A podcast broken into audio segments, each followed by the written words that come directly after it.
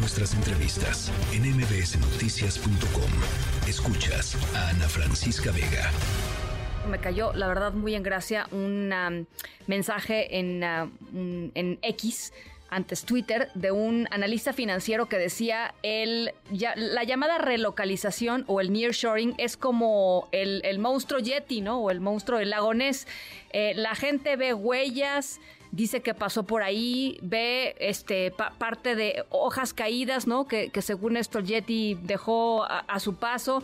Em, pero no lo, nadie lo ha visto eh, en concreto, nadie lo ha podido eh, percibir en su totalidad. Eso parece ser eh, estar pasando con respecto al, al nearshoring, en el sentido de que a pesar de que se preveía que llegarían a México muchísimos millones de dólares en inversiones, la realidad eh, pues se queda lejos de lo que la promesa de la relocalización ha traído consigo o traía consigo. Sofía Ramírez, directora general de México, ¿cómo vamos? ¿Cómo estás?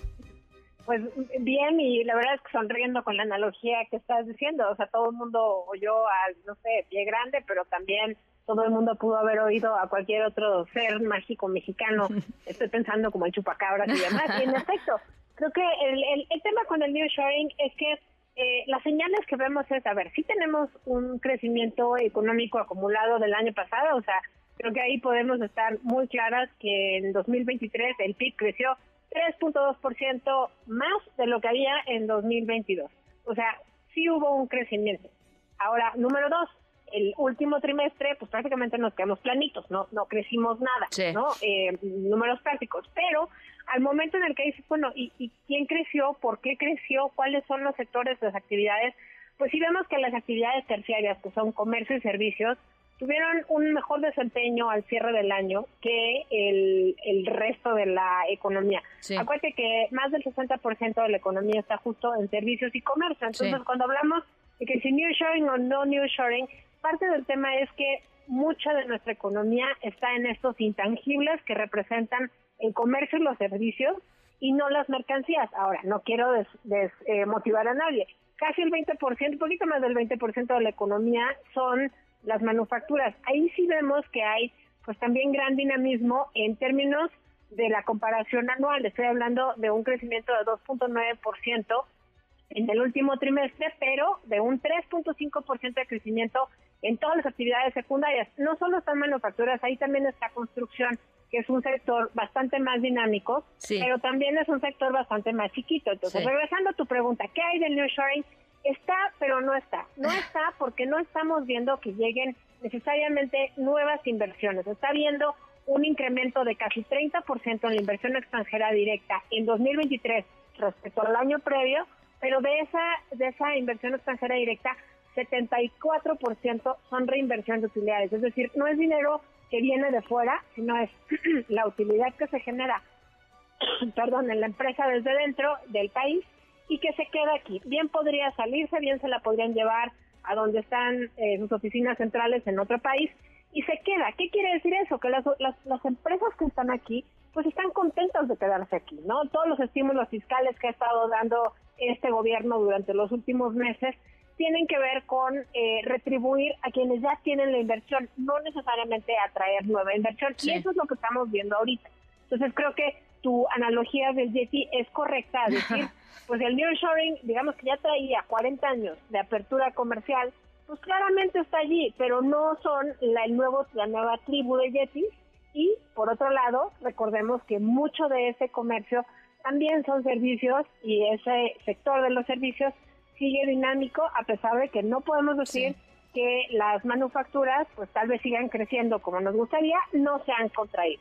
¿Cómo pega, eh, Sofía, cómo pega el tema de la seguridad o no pega? O sea, para, para estas inversiones grandes, ¿prefieren asumir los costos y decir, pues si tengo que comprar seguros un poquito más caros, de todas maneras me conviene invertir en México? ¿Cómo, cómo están valorando esto? Eh, supongo que pues no, no todos igual, pero seguramente habrá una tendencia por ahí. Claro, a ver, cuando tú le preguntas al sistema financiero, ya sea a través de encuestas, por ejemplo, la que se Banco de México de manera anual, si ves que uno de los principales riesgos que te dicen los analistas consultados es justamente la gobernabilidad. Y dentro de la gobernabilidad también viene la seguridad. Entonces, si les preocupa, hasta ahorita lo que hemos venido viendo es a las empresas les importa que haya gobernabilidad en el sentido de que haya claro eh, rol del Estado, digamos, quién es el ente rector, y eh, tal vez les preocupa un poco menos en la operación la inseguridad cotidiana que sí nos afecta, digamos, a la población que trabajamos en las empresas que finalmente son quienes toman las decisiones de inversión. Entonces, sí afecta la inseguridad, sin duda, más que nada a la cotidianidad de las personas que tomamos decisiones económicas en función de ellos y vamos a la escuela en el turno vespertino, si abrimos un negocio, porque no pueden extorsionar por parte de la autoridad y por parte del crimen organizado, si eh, nos aventamos a regresar de noche o de madrugada de una chamba. Entonces, creo que es muy evidente cómo en la cotidianidad sí nos afecta, pero para efectos del new shoring todavía podríamos decir que ha habido cierta, eh, digamos, han asumido los costos las propias empresas. ¿Qué está empezando a pasar ahorita? Bueno, vimos cómo hubo una reacción muy clara de las cámaras del transporte ante la eh, el anuncio de que ahora pues, son los militares los que van a hacer el mantenimiento de las carreteras. ¿Por qué? Porque obviamente los militares no pueden hacer todo de todo en todos lados, ¿no?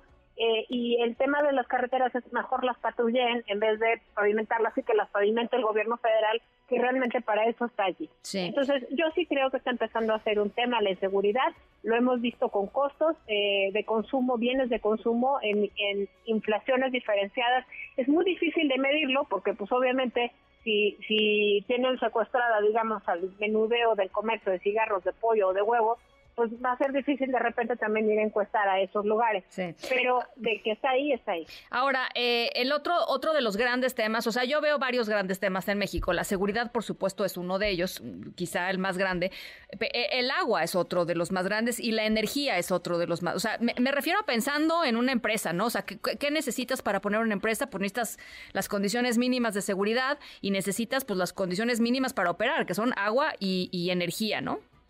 No, totalmente. A ver, en, energía tenemos un problema. Tenemos un problema por partida doble, por el cambio climático, por los compromisos de la Agenda de París y eh, tendríamos que estar ya produciendo prácticamente 35% de nuestra energía con fuentes eh, limpias, ya sea renovables o no renovables. No vamos a llegar a la meta, estamos hablando que escasamente tenemos 31% de esa generación de energía. Punto número dos, ya, ok, no vamos a llegar, pero ¿qué vamos a hacer hacia adelante? Bueno, no tenemos todavía por parte eh, del Sistema Eléctrico Nacional una estimación de cuánta energía limpia vamos a generar en el 24 y lo que sí sabemos es que con propias estimaciones del SENACE, digamos, parte de estos órganos reguladores del sector energético, es que la eh, economía se espera que crezca más rápido que la generación de energía. Entonces, si estamos transicionando hacia un mundo donde cada vez se necesita más electricidad y menos combustibles fósiles, no estamos generando ni suficiente electricidad, no estamos sabiendo cuánta de esa electricidad va a ser limpia. Y número eh, tres, pues vamos a tener un problema en el momento en el que Elon Musk o cualquier otra persona o inversionista o empresario o empresa internacional con estándares de eh, producción pues bastante más eh, rigurosos que los que tenemos en México en términos de contaminación, pues diga, no puedo, mientras no me garantices, no puedo invertir en México mientras no me garantices que va a haber energía limpia. Agua. Agua es también otro de esos temas. Un poco más de, eh, ¿qué será? 40% de los municipios en México tienen ahorita una sequía severa, extrema o excepcional. Excepcional es como arriba de todo lo que se podría prever. Bueno, estamos hablando que afecta a la mitad de la población. Lo que no estamos viendo son soluciones específicas. Si vimos en el paquete de reformas que mandó el presidente el 2 de febrero, el 5 de febrero, perdón, que se hablaba sobre el uso del agua en la industria y la minería. Pero no podemos evitar pensar y darnos cuenta que eso solo es el 5% del volumen de agua concesionado. Estamos hablando que el 70% del agua concesionada está en el sector agrícola y de eso no venía nada en la iniciativa. Tampoco estamos viendo eh, planes de financiamiento para la eh, infraestructura, no estamos viendo eh, planes que hablen de generar pues mantenimiento a nivel local para que el agua no se pierda. Y ahí es donde entra el último rubro que creo que es súper importante, que son hemos visto una, un incremento en la recaudación tributaria, pero una caída muy importante en los ingresos petroleros derivados, si tú quieres, y mandes de que cambió eh, o el tipo de cambio está muy fuerte y por eso vendemos menos petróleo y tal. Pero no estamos generando suficientes ingresos petroleros y al final del día eso perjudica de manera muy directa a las finanzas de los estados. el 54-55% de los ingresos de las entidades federativas que vienen de gasto federal son de participaciones y cuando no hay ingresos petroleros, lo primero que se ve afectado, sobre todo por la disminución del DUC, son justamente eh, las participaciones que sirven, entre otras cosas, para dar mantenimiento a la infraestructura urbana y de ahí poder proveer pues, con mayor certeza y mayor eh, agilidad cosas como el agua, que son básicas. Pues interesantísima la, lectura de, hoy. Creo que era importante revisar pues estas, estas nuevas cifras y ponerlas en perspectiva. Y ojalá que cuando vengan los planes concretos para la relocalización por parte de, quienes estarán eh, pues compitiendo por la presidencia de la República eh, el 2 de junio, tengamos más carnita como para ver eh, pues si efectivamente algunas de las propuestas que tienen ahí atajan algunos de los problemas que están pues los expertos como tú, Sofía, distinguiendo desde ahora, ¿no? Y desde antes. No te agradezco mucho la deferencia experta, pero sobre todo estamos a una semana prácticamente de que empiezan las campañas en la Francisca. Yo creo que vamos a empezar a tener que pues demandar, ¿no? Que haya eh, propuestas más específicas. Hasta ahorita, pues entiendo que la ley electoral no lo permite, no podían dar, sí. pero ahorita ya tendríamos que verlas. No lo permite todavía. Bueno, pues ahí está. Gracias, gracias Sofía. Un abrazo. Lindo fin de semana. Noticias.